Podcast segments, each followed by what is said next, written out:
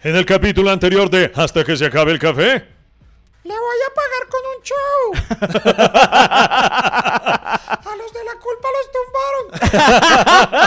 Freddy, no seas cara, usted nos tiene en ascuas. ¿Qué pasó? Queremos saber en qué terminó esta novela con la que sabemos ya que no es la moza y que al parecer está llena de descaro en su ser. Pues póngale cuidado que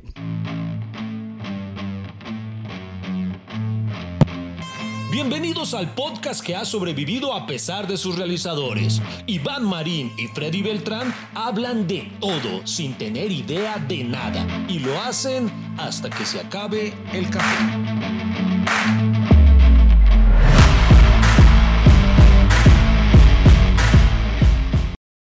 Bueno, yo creo que hablo por absolutamente toda la familia cafetera eh, en la ansiedad que nos ha producido el cómo usted dejó esa historia en punta, contándonos el que se dirigía hacia Bucaramanga y que en el trayecto llegó a un pueblo fantasma a medianoche. Ah, ah, ah, bueno, no, pues nosotros acordamos con esa persona de, digamos, de grabar el show. Sí. Digamos que ella me iba a pagar esa deuda con mi trabajo.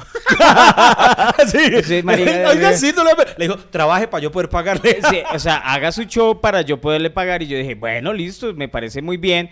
Pero digamos que como yo asumía mis gastos y todo eso, pues eh, traté, traté, digamos, de no gastar tanto para, para no descompensar. ¿Qué quiere decir? Pues via- viajar mm, O sea, por tierra. no echarle mucha gasolina al carro, sino empujarlo cuando le voy, tocara. a, le voy a decir algo. y- Le, le voy a decir algo. En las pendientes usted lo apagaba y ponía a Matías a empujar. no, no, no, por, por ejemplo, usted, no- digamos, usted no le imputaría más si hubiera gastado más plata, o sea, digamos, yo dije, bueno, hasta aquí llego, ¿cierto? Hasta aquí voy a, a- voy a hacer ese, ese viaje, voy a hacer ese gasto, Sí. ese desgaste, porque también es un desgaste corporal, eh, anímico, hacer ese tipo de cosas. Un evento para mí es, es, digamos que es un desgaste de energía y hay que invertirle. Claro, la, en- la gente piensa que nosotros, eh, porque es una cosa que nos dicen, ay, esto tan fácil allá pararse, eh, acá, eh, tan fácil ahí solamente hablar mierda, y, y yo no sé cómo explicarlo, solamente el que lo vive lo siente, uno gasta mucha energía, Entonces uno, uno gasta mucha energía, entonces yo dije, bueno, voy a hacer ese desgaste, pero digamos que en el gasto de dinero traté de utilizar recursos, digamos como si eran recursos propios, gastar lo menos posible, invertirle lo menos posible, porque yo decía, no sé, creo que al- al- al- o sea, algo dentro de mí decía... Pucha, esta descarada va a salir con babosadas, no sé por ¿Usted qué. pensaba que esto iba a terminar mal de alguna forma? Sí. O sea, usted viajaba con... Yo, yo usted salí con- Bogotá entusiasmado porque Ajá. es mi show y Sí. porque de todas maneras eh, yo tengo todos los shows que yo hago tienen una temática. Yo hago shows temáticos, un Sí. eje temático. Yo dije, ese tema, por ejemplo, como es la resiliencia, caduca. Entonces no lo quiero volver a hacer porque es una etapa de superación y lo hice más bien como un... Yo iba a jubilarlo para lo que solemos hacer, que es ya grabarlo y quede ahí para la posteridad de esa forma. Exacto, y buscar otro material que, que digamos que como que no, no me encasille en un tema. De pronto la gente no lo sabe, pero la mayoría de, de- de mi repertorio lo hago en vivo y no en grabación. ¿Por qué? Porque cuando, por ejemplo, yo grababa Comediantes de la Noche, la gente a mí me decía, no, pero es que eso ya lo vi en televisión. Y yo, sí, pero una parte, pero la otra parte sí es nueva, entonces no venga a decir que entonces... Es entonces como, por ejemplo- entonces, por una parte es bueno que uno lo vean en televisión, pero por, por otra parte es malo porque uno quema el repertorio. Y esto es distinto, eh, no sé si alguna vez lo mencionamos, a diferencia de un cantante que la gente siempre al contrario quiere verle lo mismo de siempre. No, pero cante las clásicas. A un comediante hay de que haga un hijo de perra chiste igual. Ay, pero ese ya lo había hecho en tal lado. Eso, eso es algo súper injusto de nuestra profesión. Cuando yo hice mi show, porque carajos que está disponible en Amazon Prime Video y muy pronto se estrenará un nuevo especial que está una locura. Después les Muy cuento. bueno, muy Eh, eh, precisamente cuando yo grabé ¿Por qué carajos? Fue porque ese día hice lo que usted comentaba, eh, jubilarlo, eh, hice como, como ese agradecimiento al universo por todo lo que me dio ese show, pero ya desde ese día yo nunca volví a interpretarlo en vivo. Claro que sí, Iván. Entonces yo dije, bueno, me voy aquí entusiasmado, pero digamos que yo dije, voy a invertir lo menos posible para no... Porque si digo, "Uf, invertí mucho tiempo y mucha plata, voy a salir más bravo. Y como que yo a esta persona no me llenaba de confianza, y como no me llenaba de confianza, yo dije, yo dije, mejor no. Esto está. Le quiero aclarar a la audiencia que yo no conozco la historia. A continuación la voy a escuchar de primera fuente como ustedes. Yo todavía no sé qué fue lo que... algo así como lo que usted contaba de Iba- del man de Ibagué, que es de Bucaramanga, que usted decía, Me da mala espina el Sí, man. A mí esa señora me da mala mala espina. ¿Por qué? Porque digamos que yo Además que se conocen ellos dos. No, y a- a- además porque yo soy un huevón, porque yo después me enteré de que ella, de que uno sí sabe dónde es el origen del dinero y la plata que ella recibía de parte de nosotros, Sí sí sabía la fuente. O sea, era de Estados Unidos, pero sí, ahí le dicen, ahí le dicen la- las razones, no es una, una- o sea, es un giro internacional, pero un giro Ahí dice internacional. podcast hasta que se acabe el café. Exacto. By Freddy Beltrán e Todo- Iván Marín. Por ejemplo, por eso la mayoría de... Y digamos que eso en- entra a regir en las leyes colombianas, o sea, eso no se puede perder así como más. Por eso muchos youtubers eh, toman la opción de irse a otros países donde obviamente les cobren menos impuestos por ah, porque ese esa es otra cosa. eh, Tras de que nos entra poquito, nos toca pagar un, un porcentaje. de un porcentaje de impuestos por esa entrada de esa plata. Entonces, listo. Agarramos chiros, agarramos acá, arreglamos maletas, no sé qué, tan, tan, tan. Para llegar a la ciudad de Bucaramanga, cogimos, digamos, di- eh, yo dije, bueno, vamos a viajar, el, se iba a grabar el viernes por la noche, vamos a viajar el jueves. ¿Por qué el jueves? Porque hace- es el, normalmente Bucaramanga, de Bogotá a Bucaramanga son unas 8 horas, si uno sigue derecho, 7 horas si es un gamín manejando, y muchas horas más si viaja de día. Para mí viajar de día es un desgaste, hermano. Yo no sé por qué la campaña de Viaja a Colombia, ¿cómo es? Viaja a Colombia, Vive- viaja por ella. No, vive Colombia, viaja por ella. Vive Colombia, viaja por ella. Pues puta, eso sí es una campaña descarada, lo bien, porque marica, viajar por Colombia es un caos, güey. Una, una mano de peaje y una mano de carreteras mal hechas, Oiga, mal ¿cierto feas, que- que- horribles. oigan, sí, tienes razón, eso es un, un descaro que mm, hace poquito me pasó con, con Lady que íbamos por una carretera, pero vuelta mierda es vuelta mierda. Eso, eso yo sentía que era que iba era en un rally París-Dakar, una mierda así. Iba para. Suba, pa' No, Usme. No, y, cua- y cuando nos cobran un peaje, además carísimo, como 13 mil pesos por una huevona que uno dice, ¿y, y en qué están utilizando toda esta mierda? Marica, la gente, o sea, este país es descarado y por eso la gente es descarada.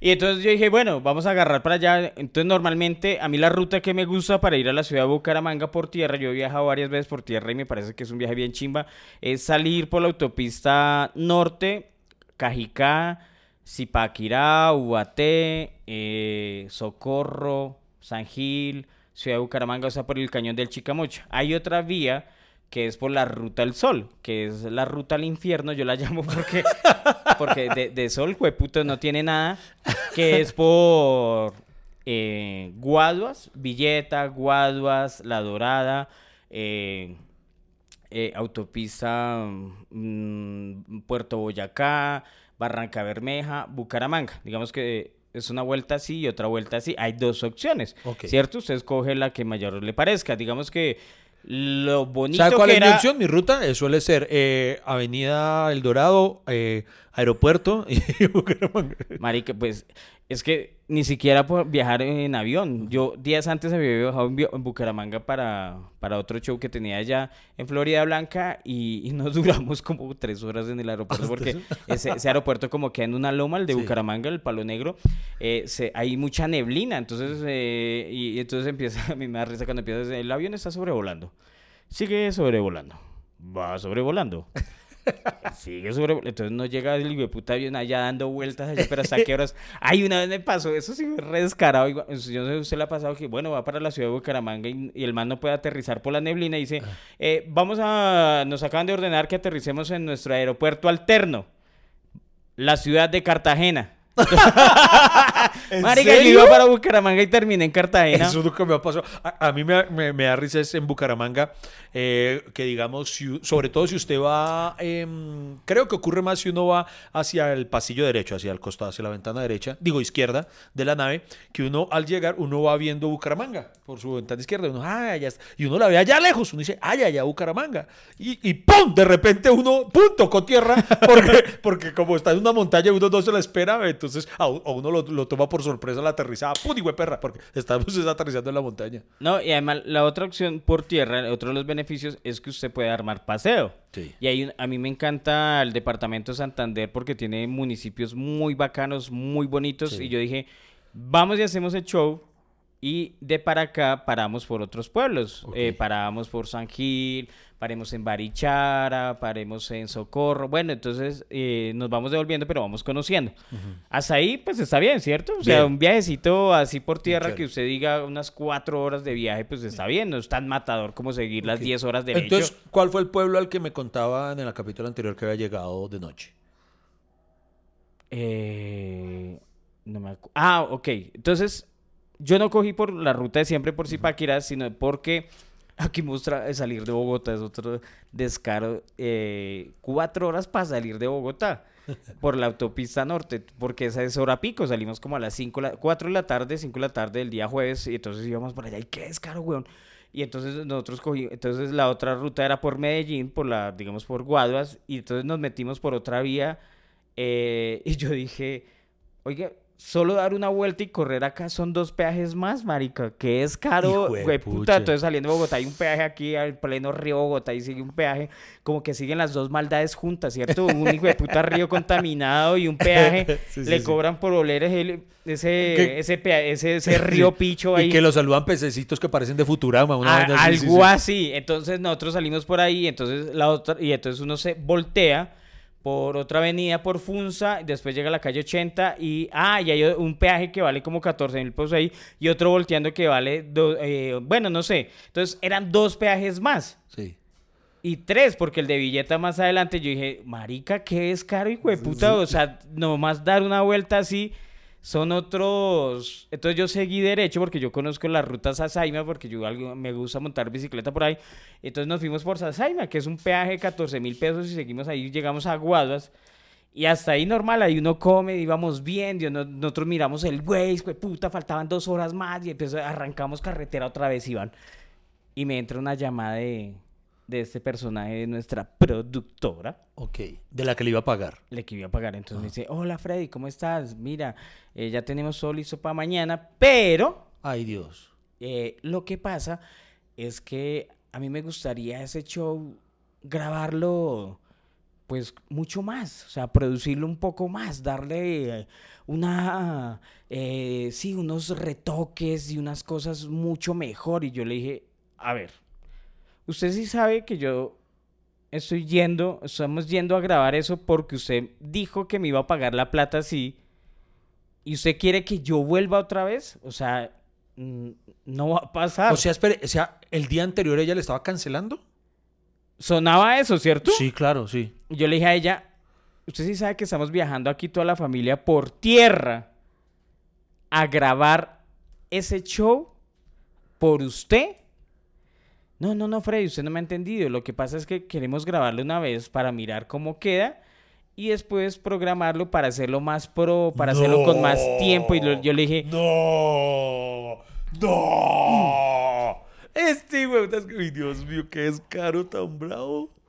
Yo le dije, mire, en este momento vamos por carretera. Además, güey, puta, cuando uno va por carretera, como que se escucha muy entrecortado y toda Sí, esa vaina. Sí. Entonces, ah, por un momento se iba, entonces yo respiraba, ay, pucha, y uno manejando. Dios O sea, mío. usted escuchaba intermitentemente algo así como, Freddy, lo vamos a robar. Platica, perdió. Entonces, hasta ahí me estaba sacando la piedra la vieja. No, mira, ¿sabes qué? Us- A ver, acuérdese que eso, eso lo estamos haciendo por una deuda y usted no me puede decir que vuelva después porque yo no puedo invertir otra vez en viáticos, hoteles, tiempo, no sé qué. No, Freddy, mira, la próxima vez que lo grabemos, obviamente nosotros vamos a costear todo nosotros te traemos, tú grabas el show, no sé qué, ta, ta, ta. Y yo le dije, yo le dije, mira, no es porque valga, el- es, lo que vale aquí es mi tiempo. Lo que estamos haciendo aquí la familia es invertir en tiempo. Usted no me puede decir que vaya otra vez el tiempo y nosotros, y usted me dijo que ya estaba todo listo. Tú no me puedes decir un día antes que no salió, que no tiene por qué porque porque es que yo ya empecé a viajar.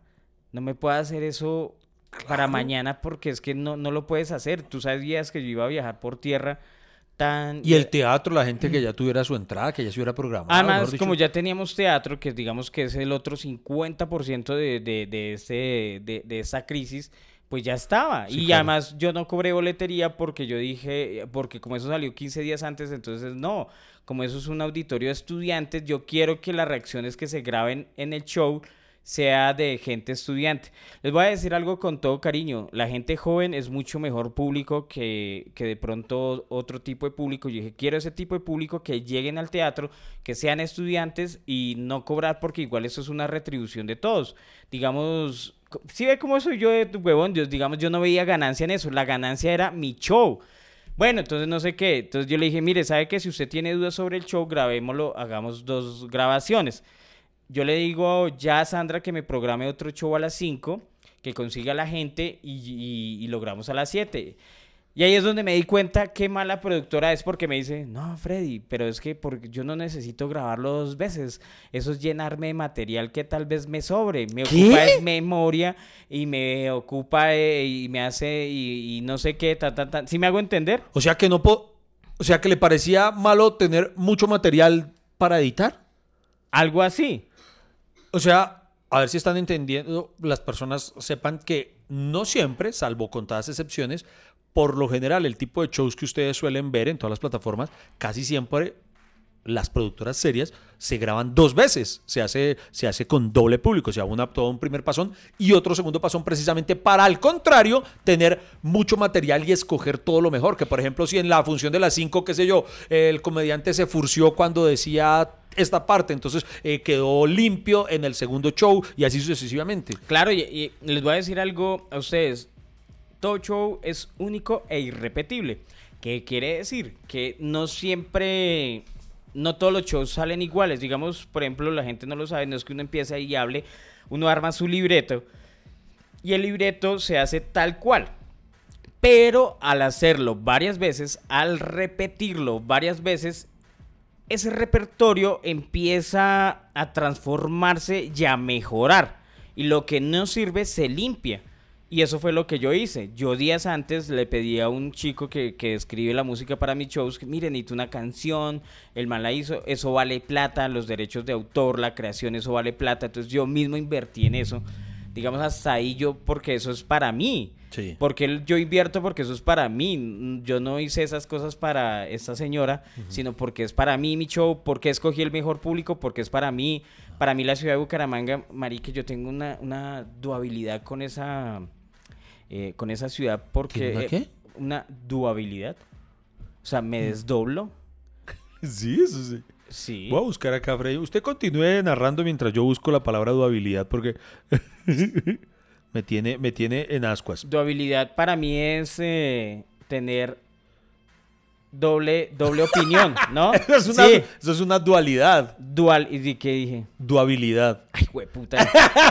Pero por eso te queremos, Freddy. Si, dualidad. Si tú hablaras bien, este podcast no sería tan divertido. y si usted no fuera tan hijo de puta, ¿Cierto que Freddy ha mejorado el audio? Ah, por eso vale la pena seguir aquí conectados con Hasta que se acabe el café. Ay, juepucha, bueno. Tengo esa opinión. Bucaramanga eh, es una ciudad, para mí es donde está el mejor público para comedia en vivo. Para mí esa ciudad es tremenda, ¿no? Es, es la mejor para mí, ¿no? Sí. Eh, Es un, es un es público- una plazo totototota. Pero es muy chistoso porque uno dice, qué plaza tan buena, pero uno solo ve videos de gente dándose en la jeta allá en Cuadraplay. Y, y pucha, entonces como que allá se matan, si no se matan de la risa, se matan en serio, algo así. Y yo quería grabarlo allá, ¿cierto? Yo quería hacerlo allá en la ciudad de Bucaramanga. Quería hacerlo en ese auditorio, en el auditorio de la Luisa Calvo, porque para mí es, es bacano y lo conseguí para grabar el show. Solo necesitaba que ella llegara con la productora, mirara el plano de luces, no sé qué, ta, ta, ta. eh, hiciera como todo el plan, eh, como las cosas, ¿cierto? Ajá. Y bueno, yo llegué, y entonces íbamos bajando y yo le expliqué todo eso, entonces tú no puedes hacerme eso a mí días antes, no puedo, no, que grabémoslo acá. Entonces como que ella quería hacer una prueba Ajá. y después sí grabarlo en serio. Pero ¿y para qué? No, Eso, Bueno, ok. No lo entiendo. Sí. Y además cuando se le dice no se graba dos veces porque es mucho material, yo dije, no, pero ¿qué, qué- qué hace? Ayer- ¿En ayer- qué me metí? O que sea, para que- no tener mucho más. Dios mío. o sea, como que casi le digo, no, mire, ¿sabe que dejemos así? Esa plata es para usted. Olvídelo, ¿cierto? No, no, o sea, que, o sea, qué pesado ese ambiente para mí, Sí. digo yo. sí. Y bueno, yo iba bajando, entonces se, se me cagó el viaje por tierra esa vieja porque desde Guaduas hasta Itán. Y íbamos va- viajando, entonces eh, uno después de que pasa eh, empieza como la doble vía. Eso hace dos años cuando yo cogí por ahí era una vía hermosa, ahora es una vía llena de huecos, tan esquive huecos, llueva, no sé qué. Después llegamos por allá y fue pucha y ese carro eh, con ese miedo porque íbamos a coger huecos hasta que llegamos a un trancón, Iván un trancón en carretera. Hagan de cuenta, ustedes son las 9 de la noche en el Magdalena Medio. Supuestamente el Waze nos, eh, nos decía que íbamos a llegar a Puerto Triunfo, creo que es así. Sí. Eh, y, y no, no, no llegamos. Todos los carros llegaron ahí. Yo, ah, pucha, bueno, de pronto es que normalmente se hace trancón porque están arreglando la carretera. Entonces primero pasan los de allá y después los de acá. Ajá. Sí, y Sí. yo. Eh, hay un punto que es dos y medio, ¿no? Eh, No, me acuerdo. Y yo, y eh, después con el que yo iba al técnico, que yo, ah, sí, yo escuché noticias que estaban en paro, que estaban bloqueando porque la carretera está muy mala. Y yo, no sé, marica, ¿cómo viene usted hasta ahora a decir eso que están por allá en paro? No sé qué. Es un, es un, es algo así como entre La Dorada y Puerto Boyacá en dos y medio, algo así que estaban en paro, que no sé qué. Y yo, hijo de pucha, cuando muestran en el Waze que habían casi 20 kilómetros de, de trancón. Y yo, 20 kilómetros de trancón. Marica, eso es lo que hay de mi casa hasta la autopista norte. Dios mío, eso es muy lejos, eso es muchos carros. Y nada, nosotros allá parado. Y cuando veo, cuando veo que todos los carros empiezan a apagarse. Uy, Dios mío. Y todos los choferes como que tan tan apagan los carros y yo, ah, güey, puta. o sea, que nos tocó quedarnos a dormir acá y No, llevamos ahí media hora y no se movía nada. Una hora y nosotros en el Magdalena medio y nosotros, ay, Dios mío. Arica, y, que- y eso todo incómodo. No, pues apague el carro, abrimos las ventanas y se nos metieron los zancudos, que puta, y píquenos por todos lados. Y nosotros, ay, Dios mío, ¿qué hacemos acá? Y es oscuro. Haga de cuenta la medianoche allá en el Magdalena medio, ¿sí? y nosotros, bueno, nos, tan cuando vemos que un carrito coge por la verma y empieza a andar. ¿Y nosotros qué hacemos? Sigámoslo. Muchos descarados, Sí, yo no, Co- Colombian style. en Colombia y, y entonces nos fuimos detrás del carrito por la berma. Ajá. Los choferes nos gritaban, haga la fila, hijo de puta. O sea, y yo, "Pero es que necesito llegar a un show. Así. Marica, y eh, eso es uno de los descaros de, de- de los choferes, ¿cierto? Sí, sí. Usted no le emputa cuando, por ejemplo, usted está haciendo fila en un trancón y se mete uno a meterse por allá adelante. Sí, claro, sí, sí, da Pero rabia. una cosa es, digamos, adelanta, o sea, esos hueputas que se adelantan para coger más adelante sabiendo Sí, que sí. todos estamos haciendo fila. Uy, Sí, a mí sí, me emputa Eso eso. sí da rabia. ¿Y usted pega el carro al otro o qué hace usted?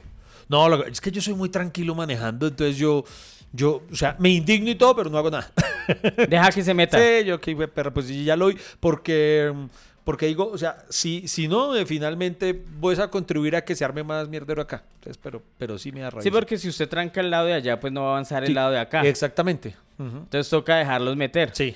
Pero digamos, sí, eso cuando usted está haciendo una fila en un lado y, y sabe que, que, que- que, digamos, tiene que esperar, pero usted sabe que esa fila tiene fin, pero aquí no sabía si tiene fin. Sí. Y yo dije, y empieza a andar tan así por la verma. Yo dije, no, marica, entonces nos va a tocar. Y llegamos a un punto, porque yo dije, vámonos por ahí a ver si nos devolvemos. ¿Sí? ¿Me entiendes? Ah, o sea, sí. conseguir el retorno. Sí, sí. Y llegamos al retorno. Y Ajá. faltaba como un carrito ahí. Entonces yo empiezo a ver el Waze. Marica, y no hay ni una vía alterna. O sea, era más rápido volvernos a Bogotá y coger por el otro lado que... Y, y había otra vía alterna que decía llegar a Medellín y vol- vol- bajar por Puerto Triunfo. Uy, triple. Que eso doblaba el viaje y no sé qué. Y llegamos y le preguntamos a alguien, oye, ¿y qué ha pasado? No, eh, no, ¿desde qué hora ya? No, desde las 8 de la noche.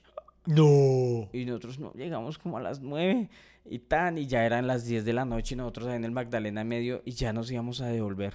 Dije, no, nos tocó devolvernos y coger por, por Jacopí, no sé qué mierda. Yo vi uno, ahí es donde uno mira al güey, ay, güey, puta, y no hay señal, y ese güey no funcionaba, y no, y no, no, y eso que uno dice, pero rutas alternas, y era la misma ruta, y ese güey, pero este güey, puta, no sabe nada, y qué descarado, y uno ahí, la, la gente parada, o sea, los carros cuando paran y, y resignados estaban ahí. Cuando me voy, de- me devuelvo y venía una ambulancia, weón.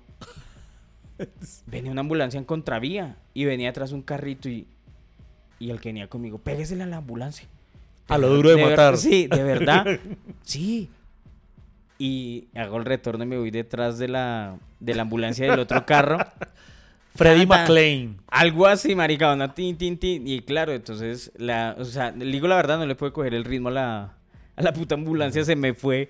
Y Son yo, y- son y yo- bravos, y- yo que, pues obviamente para dejar venir los que subían, pues me tocaba correr para acá. Entonces em, avanzó un poquito y tine, otra vez córrase y córrase. Y nos empezamos a meter por la berma, pero marica, eso era eterno, eso era siga y siga. Eh, Yo me acuerdo que habían carros como que estaban parqueados en la berma y para no dejar seguir a los otros. Sí, sí. Y entonces el que en el que iba conmigo pues tanteaba el pasto. Sí. A ver si me podía meter por el paso y métame por el paso y todos los choferes me miraban y detrás mío se pegó más conductor. o- ah, el mismo carrito que me había abierto paso, que me dio la idea. Sí. Yo también me salí por ahí, weón, y por todo el Magdalena medio. Y mari- entonces ya, ya entendí las protestas de ese punto dos y medio, weón, porque es que eran puros cráteres, era una, o sea, es una carretera, es muy chistoso porque esa carretera de, de la Ruta del Sol tiene la, do- supuestamente es doble vía hasta la costa, Sí. pero hay unos puntos en que no hay doble vía, sino se reúne a una sola vía y eso era el trancón. Entonces en esa parte se reunía solo una vía y claro, una mano de huecos y eso no avanzaba, pero cuando yo llegué a ese punto, a ese pueblo, eh, no había nada parado, entonces yo no entendía por qué los otros carros estaban allá. Ah, y además porque nos dijeron a las 4 de la mañana salen los, los habitantes del pueblo a protestar. Hasta las 4 pueden pasar y nosotros no podemos Ay, que... man. Entonces eso nos asustó más y claro, eso fue la razón que nos hizo coger por la verma y coger por esa trocha y métanos así, ya el carrito ande por eso y no sé qué, y la gente nos miraba y pasamos ese pedazo. Ajá. Pero le estoy diciendo que ya era como la una de la mañana, weón. Y ya no pudimos, yo ya dije, no, ya no podemos parar en el pueblo. Y cuando vemos que el, el güey dice, no, para llegar a Bucaramanga faltan siete horas. Y yo, güey, puta. Pero, ¿cómo así? O sea, acabamos de viajar ocho, faltan siete. ¿Qué es esta mierda? O sea, Colombia, Colombia queda como a 20 horas de Colombia, weón. Usted estaba en la dimensión desconocida. Marica, yo nunca me había sentido tan perdido, la verdad.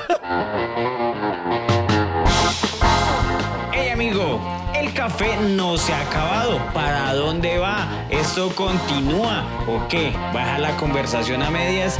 Ya regresamos con Hasta que se acabe el café.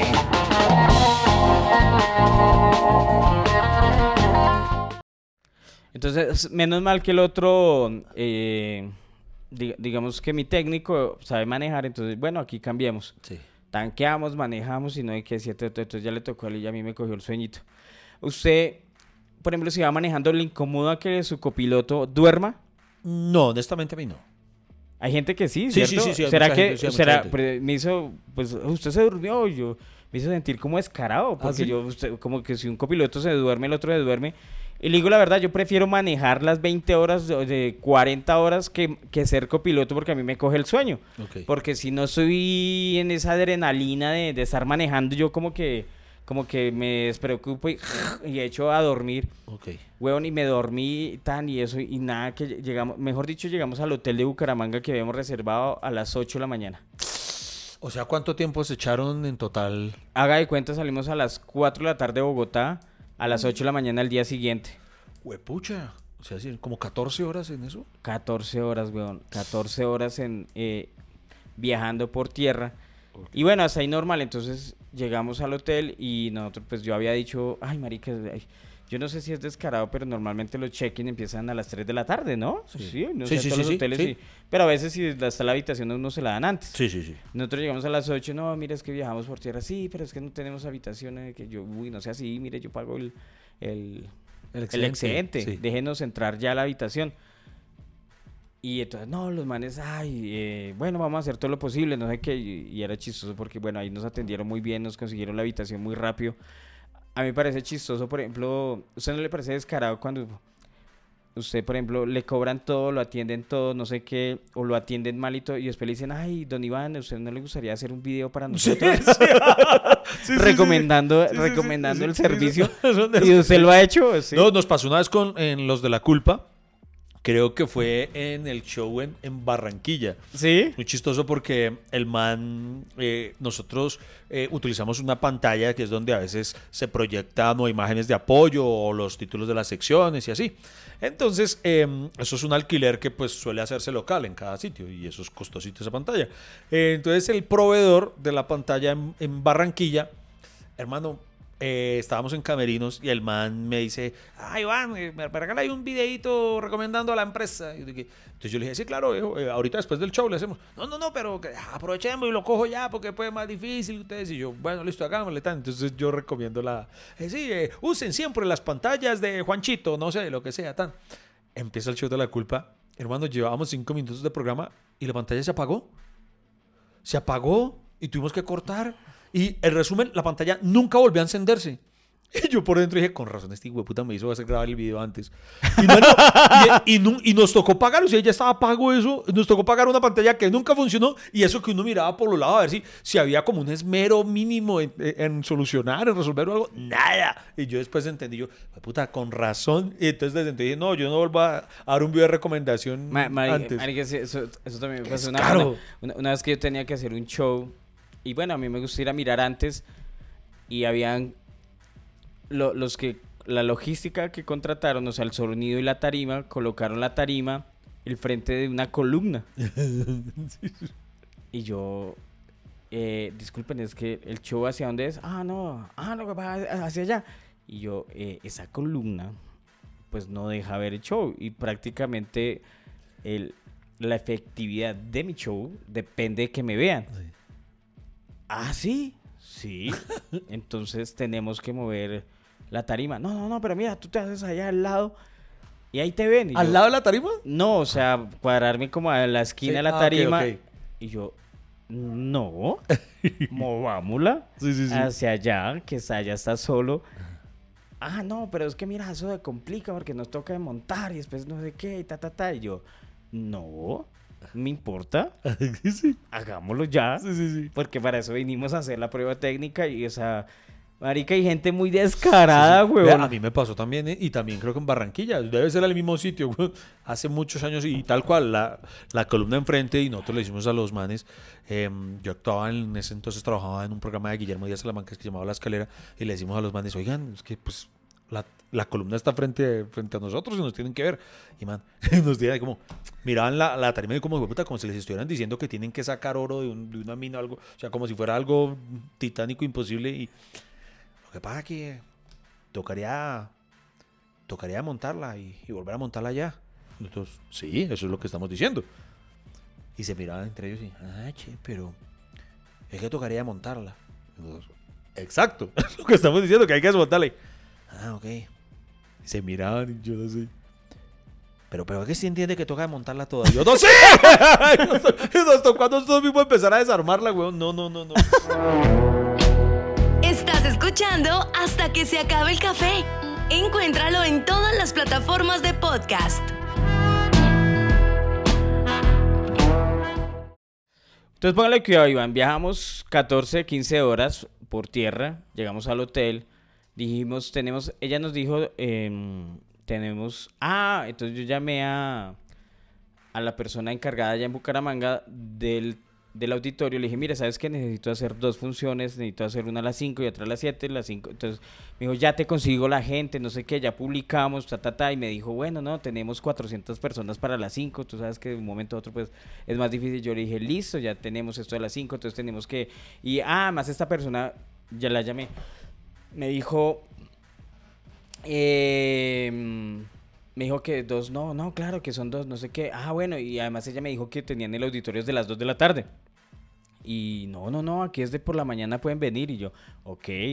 Ah, no, y acá, eh, esa persona, la, la productora, me dijo que necesitaba 200 boletas para los periodistas y no sé qué, ta, ta, ta. Entonces, aparte de que tenía que grabarme el show, ella se preocupó más por el lobby Creo Sí. yo, esa persona se pero como, no, es que eso nos tiene, ah, porque es otra palabra clave, eso nos tiene que beneficiar a todos.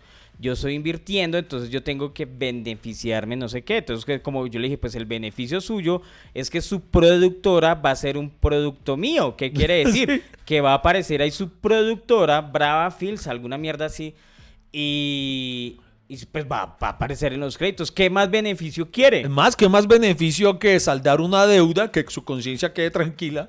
o sea, bueno, y, y digamos, O sea, las 200 boletas eran para qué? Para... para entregársela a periodistas y lobby, no sé qué, yo sí, bueno, y to- mejor dicho, cuando me di cuenta que eso era lobby, que no sé qué, eso empecé como a preocuparme. Entonces, por ejemplo, Iván, hagamos un paréntesis acá para continuar porque pronto yo la estoy embarrando. De pronto soy... A mí lo que me molesta, digamos que si ella, esa persona me dice no le voy a pagar, esos problemas suyos, su error, no sé qué, yo, digo, yo digo, dejo así y ya. Sí. ¿Cierto? Sí, pero sí, me sí. hubiera pasado, me- pero me parece que es descarado, porque si una persona que te conoce a ti y, y sabe que es su dinero, no se lo devuelva. Me parece que eso también es feo. Si fuéramos claro. dos desconocidos, digamos que yo nunca hubiera trabajado con esa persona, no me conociera, yo digo, listo, no me preocupo, no necesito, mm, me doy ese duelo yo mismo, me, me doy palo, que pucha, soy una hueva, pero lo supero de alguna manera y ya, ¿cierto? Pero como, pero a mí lo que me duele es de una persona conocida que diga, eh, esa deuda es, eh, o sea, hay, se creó una deuda. Sí. ¿Usted cree que sí hay una deuda o Pero no hay una claro, deuda? claro que hay una deuda. Por supuesto que sí. ¿Sí? Sí, sí, claro que sí. Pero estoy 100% con usted. Despejes esa duda, claro. Es más, eh, preguntémosle a toda la familia cafetera que comente ahí si, si, si, si Freddy tiene razón o no en dudar respecto a que sea una deuda. Sí, porque pronto yo estoy de pronto ahorita hablando mal de esa persona, soy descarado diciendo esa persona eh, incumplió, pero pero esa pero es por mi culpa que ella tiene esa deuda y además pues eh, ella tiene esa deuda porque tenía otras deudas y si no tuviera esa deuda pues la plata estaría ahí y solo tenía que entregármela. No, y lo que Digo usted yo. dice, si uno, si, si uno ve que está llegando del podcast lo mínimo, porque uno dice, bueno, listo, le entró un pago, le entraron dos, ok, ahí ya lo mínimo que uno hace es llamar, hey, Freddy, me está entrando una plata del podcast de ustedes, no sé por qué, o algo, ya. ¿Cierto? Sí, claro. No, pero según la versión de ella es que ella no se dio cuenta porque nunca nunca revisa esa cuenta. Ok. Pero eso tampoco es tan cierto porque yo que los bancos no son tan huevones de cuando usted le entra una consignación, si, entra- si uno le entra un y le avisan que le entró 10 mil pesos, ¿cierto? Oiga, sí es cierto, es verdad, es verdad. entonces a uno le avisan que está Llegan entrando una plata. Notificaciones bancarias llegan así. listo. Entonces, no, entonces usted le entra una, una, una plata internacional y dice, ah, güey, puta, entonces los traquetos están lavando dinero conmigo, alguna mierda. Es que usted tiene que justificarla porque si le entra una plata que no, pues van a pensar que está lavando Sí, plata. Claro, claro, sí, sí, sí. Y en dólares. O sea, marica, es que hay que ser muy idiota. Bueno, y, y hasta ahí, normal. Entonces llegamos allá, llegamos a, a la una de la tarde, dormimos tres horas, llegamos a la una de la tarde, empezamos a montar todo. Como esa persona no había llegado, entonces nosotros miremos qué hacemos. Entonces yo saqué cosas para decorar, no sé qué. Eh, por favor, Sandra, la directora ya de, de cultura, por favor, de la, de la WIS, eh, préstanos este sillón, armamos la coreografía, armamos la música, cuadramos todo.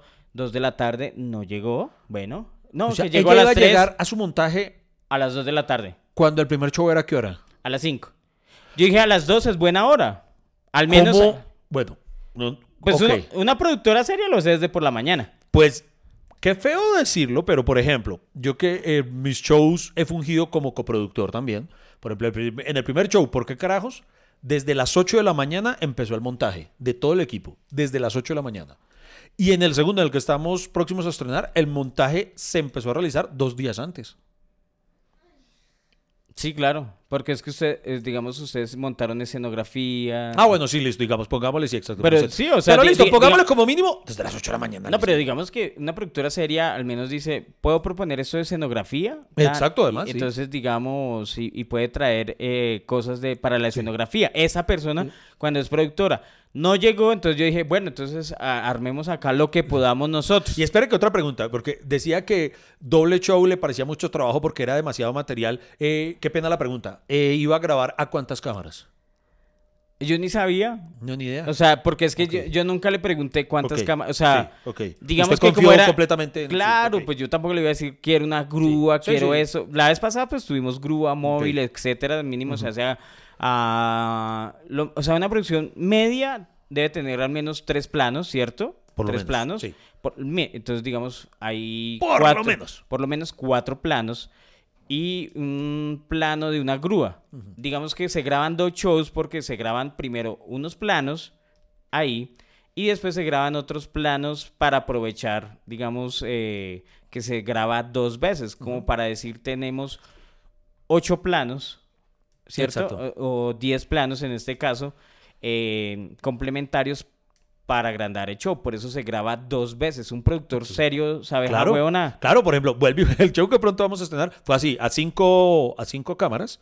Y como es doble show, lo que usted dice, son 10 planos. Es como si usted hubiera tenido 10 cámaras grabando el show. Perfecto, entonces todo lo entendemos así. Ajá. O sea, hasta el más inepto de los productores saben que uno se puede hacer entre, o sea, y si lo graba tres veces, pues puede tener 15 planos. Exacto. Si lo graba cuatro veces, si me entiende, entre más veces lo graba y normalmente un show, lo más importante de un show de comedia es el comediante. Entonces quiere decir que un show de pronto es para botar el vértigo y el segundo show ya la tiene como clara, ya se corrigen cosas. Eh, mejor dicho, sale mucho mejor en el segundo show y hay cosas que pronto en el primero no dijo. Entonces, de- no, a mí me gusta. Normalmente en el primer show, les explico, se graba planos no principales, público, generales, aplausos, etcétera. Y después en el segundo show sí se graba al comediante eh, con todos sus planos, plano general, plano medio, eh, primer plano. eh, laterales, ¿cierto? Eh, a 30 grados normalmente se cuadran las cámaras para tener un, digamos, una sensación de que nunca perdemos de vista al comediante, así nos pongan unas tomas, yo sí odio esas tomas maricas de público a veces. A mí de, de- de los programas de comedia, a mí me gusta, por ejemplo, cuando yo veía el, el Club de la Comedia España, que es el público en sombras y, y, se y- y uno nunca perdía vista al comediante. Odio cuando, por ejemplo, comediantes de la noche grababan y siempre al que ponchaban de público estaba así con la jeta abierta. Sí. Y los de alrededor riendo así, por- porque pues siempre ponían al que no estaba riendo, que no. pues, puta, Claro que a veces, digamos, es necesario cuando se poncha al público, cuando hay una interacción. Y como ningún show es igual, vuelve y juega que la importancia de doble show. Por ejemplo, en, en ¿Por qué carajos? El show que encuentran disponible en Amazon Prime Video. Eh, si, si ustedes lo han visto, eh, pueden recordar, o si no, los invito a que lo vean. Hay una interacción en la que él terminó interactuando con uno de los cámaras. Sí. Pero termina siendo algo muy chistoso, que eso fue algo que surgió improvisado por algo que sucedió. Y eso no recuerdo en cuál de los, do- de los dos shows pasó, pero precisamente si no hubiéramos tenido dos shows, no ocurre eso y decidimos dejarlo en el corte final. Entonces eso siempre amplía las posibilidades. Si hay dos shows, nunca va a ser exactamente igual un show a otro. Entonces amplía las posibilidades de, uy, en este pasó algo mucho más chimba que vamos a incluirlo. Pero perfecto, porque es un show en vivo. Entonces, digamos, no es una obra de teatro que tiene cuarta pared, es un show que se, que se hace con la gente que llega. Listo. Entonces, 3 de la tarde no llegó. Bueno, O sea, a dos horas del show y no había llegado. Hijo de pucha, ok. 4 de la tarde ya teníamos montaje, hicimos una escenografía, hicimos el plano, montamos el show nosotros. Digamos, eh, pues obviamente lo mínimo era, si ya estamos ahí, pues íbamos a hacer el show con- para la gente Sí, que estaba ahí. como mínimo, sí. ¿Cierto? Para el público, no, iba- no íbamos a cancelar. Sí, pero a las 4 de la tarde usted ya estaba montando su celular. Bueno, Matías, tú grabas desde allá y muy linda desde acá. Algo, algo, algo así vamos a hacer y vamos a grabar con un celular al menos para saber cómo quedaba. Y entonces a las 5 de la tarde le escribo, oye, mira, nosotros habíamos quedado de eso, tú no llegaste, digamos que esta, esta, este de las 5 de la tarde, si no lo ibas a grabar, al menos servía como ensayo, para que tú miraras los planos, no sé qué, pero no llegaste y ya veo que no vas a llegar. Entonces, la bloqueo y empiezo mi show, porque uno tampoco se puede llenar de Claro, mala sí, sí, energía. total, sí. Arranco el show de las 5, eh, probé obviamente, digamos, en los cambios que hice, porque prácticamente fue como un show nuevo, digamos, funcionó. Y, y acabé como a las seis y media, porque a las 7 de la noche ya tenía que entrar el otro El público. nuevo público, sí. Y entonces, cuando veo llamadas perdidas de esa señora, no sé qué, y no, que Freddy, que no sé qué, y cuando veo llegando así, empiezan como a instalar, me dicen, no, que ya llegó una cámara, que ya, ya llegó el de dos cámaras, que llegó el tercer camarógrafo, que llegó el cuarto, que llegó el quinto, o sea, todos llegaron como por aparte así sudando, Y, y, y- y yo le dije, no, por acá que no venga, que yo no quiero hablar con ella, haga lo que quiera ya y haga no sé qué. Y yo dije, no, pues me va a preocupar de hacer mi show, ¿no? Y además porque viajaba con mi hijo y él es parte del show y uno, digamos, la parte sucia de este negocio no quiero que se empape todavía de eso, que se empape él solito cuando le toque lidiar con eso, pero, pero conmigo no. Y, y además porque el show se llama eh, Resiliente, entonces yo tenía que ser resiliente. Marica, qué descara. Estás escuchando hasta que se acabe el café. Encuéntralo en todas las plataformas de podcast. No llegó ni a las 2, que era la hora de acordada, que ya de por sí es bien tarde para una productora sería. No llega ni a las 5, que es el primer show. Y, juepuche, llega para el... Ok. ¿Cómo fue la palabra que dije ahorita? ¿Resiliente? No, duabilidad. Duabilidad. La Duabilidad. palabra misteriosa de hoy fue duabilidad. ¿Será que quise decir dubitativo? También puede ¿De decir. dudar? Sí. ¿O du- Es que voy a crear el, el diccionario español, Freddy, eh, Frediñol español. Fútbol. Dícese de fútbol. bueno, Freddy, Eh, ¿qué pasó? Y, y después, ¿qué pasa? Entonces llega ella y usted no la quiso ver ya. ¿Qué? No, a Ah, ella. No, no, no, no, porque... No, y con justa razón, si le digo hasta ahí, usted ha excedido la nobleza que le puedo decir que el 95% de, de nosotros, sus colegas, no hubiéramos tenido. No, yo ya asumí que no se iba a grabar, que digamos que todo el, todo el desgaste que hicimos por llegar a ese show no, pues no, no se iba, no, no iba a culminarse con la grabación. Pero, marica, la, la, la única compensación fue la gente, weón. O sea, qué show tan bacano, Qué weón. O sea, la única compensación que me llevo es que me fui muy feliz porque el público estuvo muy chimba esa noche. La pasamos muy bacano con la gente que fue. Hicimos un show de calidad muy bacano. Los que fueron saben. Eh, pues perdí más de lo que, o sea, sea, he, le- perdi- he perdido más porque, Le iba a pagar y perdió. No, madre. eh, eh, sí, claro, he perdido más plata. Qué es caro. Es marica, es que gente es cara, es que sabe, sabe que yo creo que es- eso viene como de familia, weón.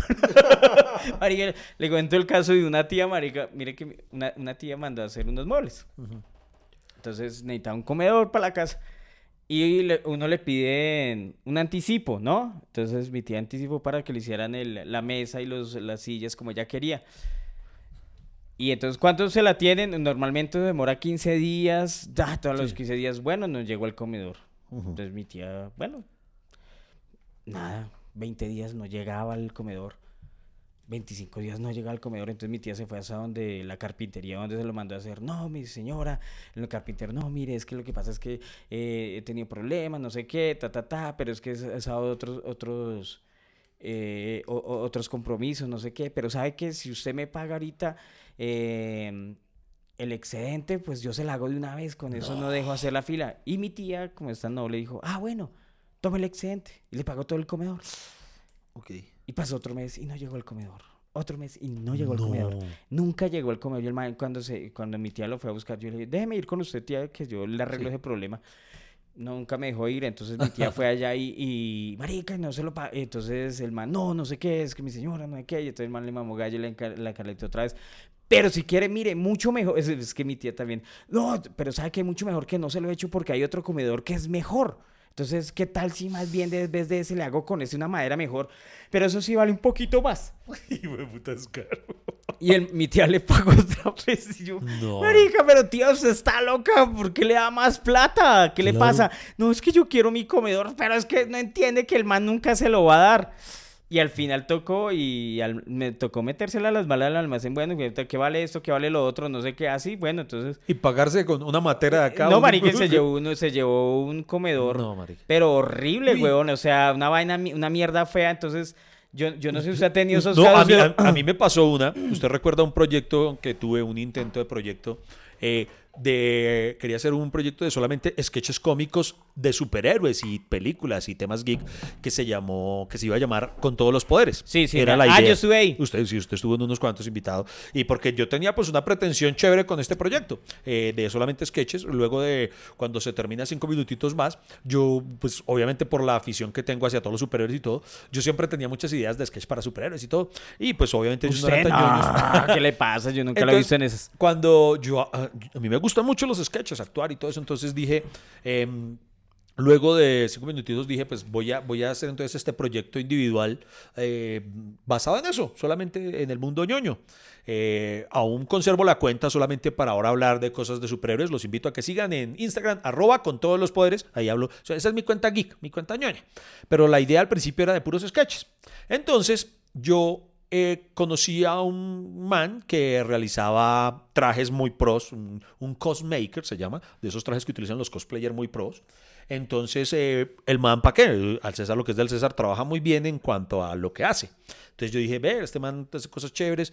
Y llegamos como a un acuerdo en que el man dijo, no, pues a mí también me sirve que, que, que si tú lo haces, entonces digamos me promociones. Y yo, ah, bueno, bacano. Entonces el man me dijo prácticamente que me dejaba muy barata la mano de obra. Eh, solamente yo tenía que pagar eh, los materiales que son costosos porque eran trajes muy elaborados. eh, entonces yo le dije, listo, hagamos eso. Entonces, ¿cuánto cuesta eso? Tanto, que era una plática importante.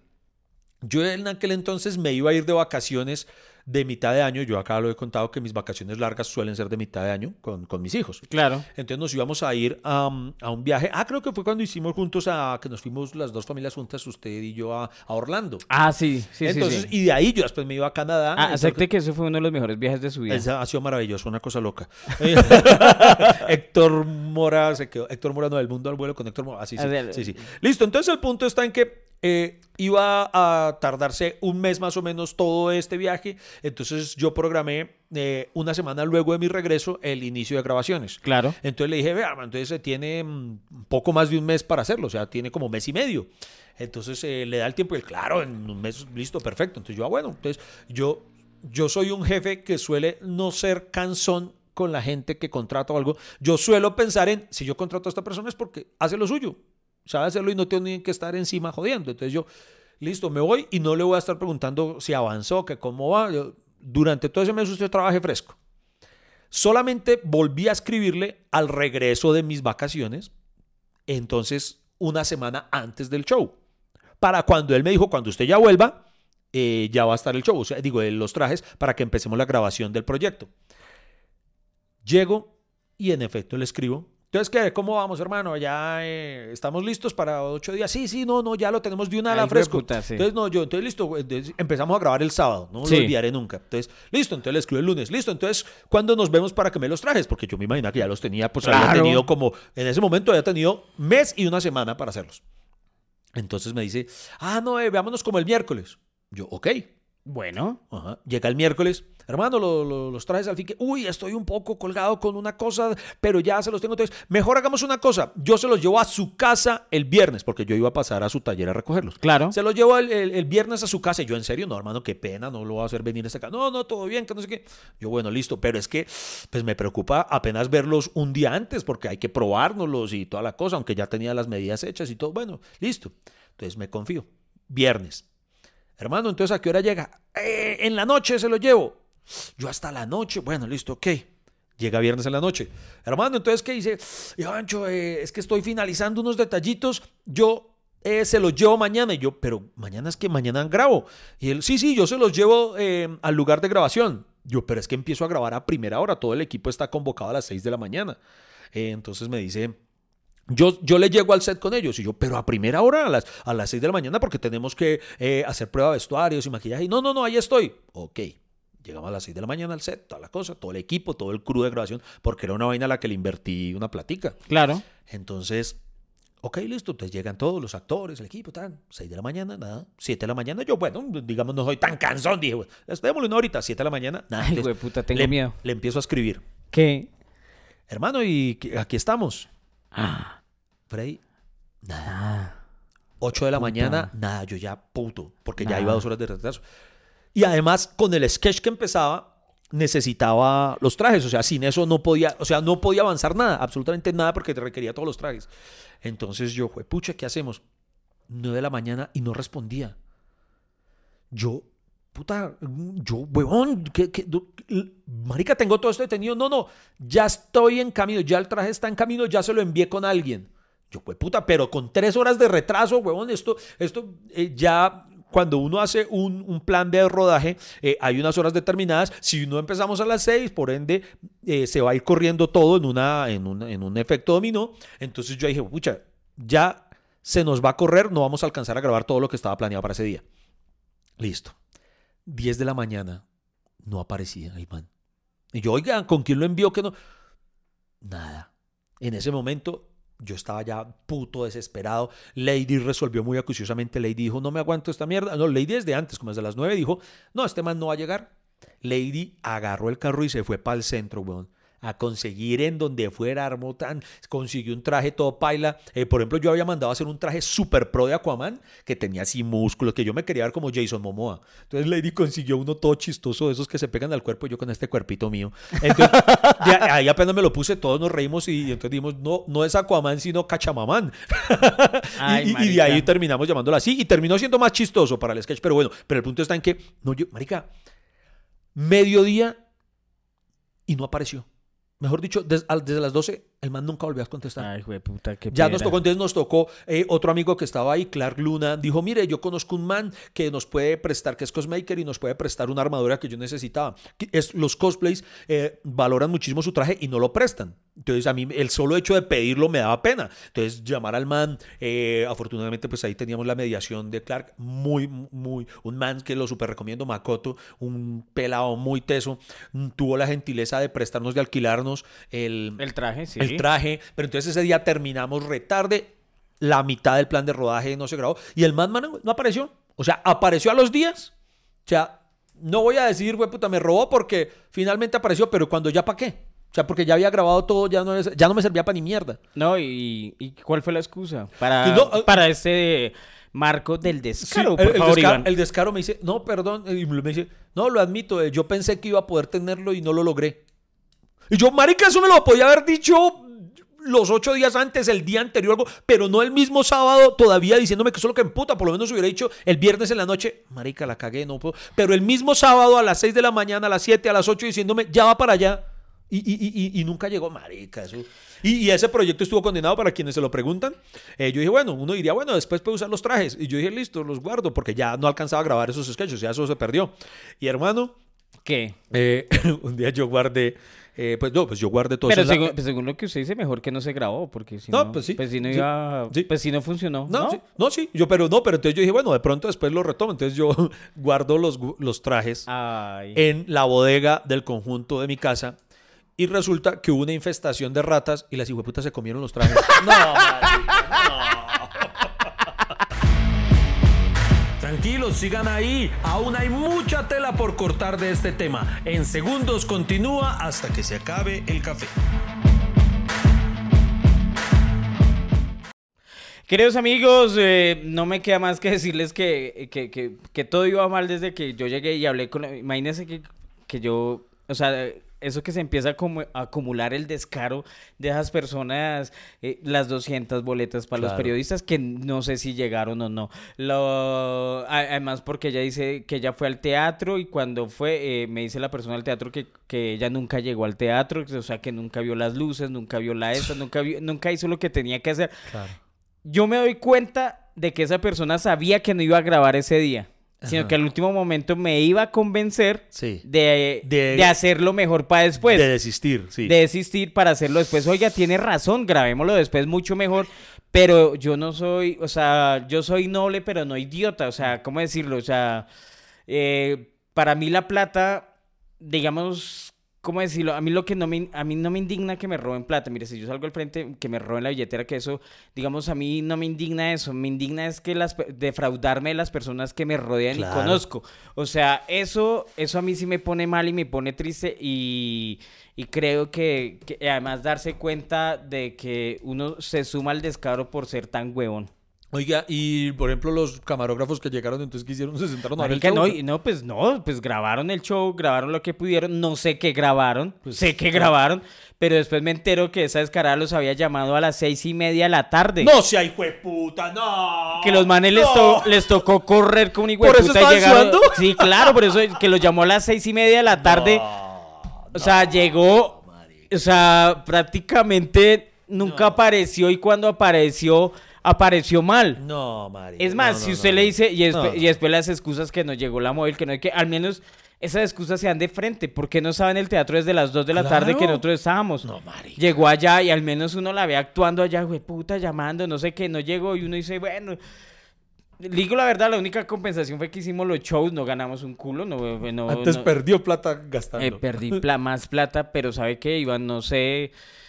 Ah, Pero Fredicillo, con este No. podcast vamos a echar para arriba. En algún momento vamos a hacer como Joe Rogan. Vamos a ganar, mejor dicho, eh, por lo menos dos pesos. vamos a tener micrófonos nuevos en algún momento. no, y tenemos, bueno, y de pronto vamos a recuperar esa platica ya después No, haciendo... no, y, y el próximo año vamos a empezar a hacer shows en vivo de hasta que se acabe el café, porque yo sé que nuestra Camila Usted tiene así a la gente desde, el- desde este año. Igual, Sí, es no, o sea, no se ha descarado, marica. ¡Qué descaro! Muchísimas gracias por escucharnos. el- Es que qué descarado. Lamento decirles que hasta aquí se acabó el café. No hay más, no espere más. Pero ¿sabe qué lo bueno? Que tenemos una próxima cita. Hay un nuevo cafecito. Nos vemos familia cafetera. Muchas gracias por acompañarnos aquí en Hasta que se acabe el café.